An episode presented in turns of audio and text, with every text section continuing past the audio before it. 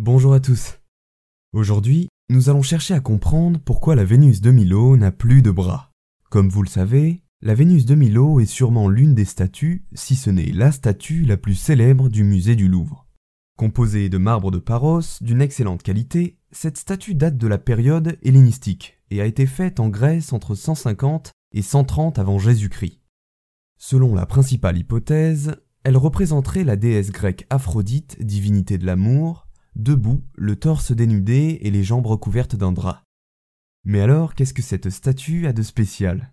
Eh bien, d'abord, la célébrité de la Vénus de Milo provient de la grande qualité du travail apporté à ce corps sculpté.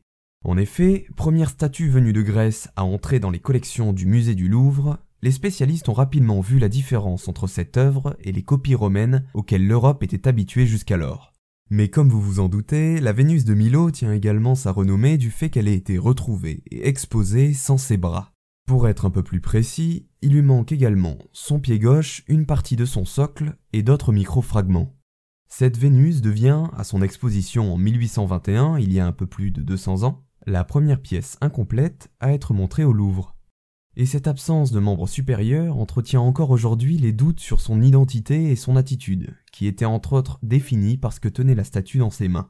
Des chercheurs, dont fait partie Marianne Arnaud, défendent la thèse selon laquelle cette statue aurait porté le bouclier d'Arès, dieu grec de la guerre, dans lequel elle pouvait se contempler. Mais alors, pourquoi la Vénus de Milo n'a-t-elle plus de bras? À sa découverte en avril 1820 sur l'île de Milo en Grèce, par un paysan qui la voit par hasard, l'œuvre n'a déjà plus de bras rattachés à son buste. Une des explications les plus répandues concernant la perte de ses membres est la suivante. Dans l'Antiquité grecque, les sculptures étaient créées en pièces détachées. Elles étaient par la suite assemblées à l'aide de goujons en métal qui, comme vous le savez, rouillent au fil du temps.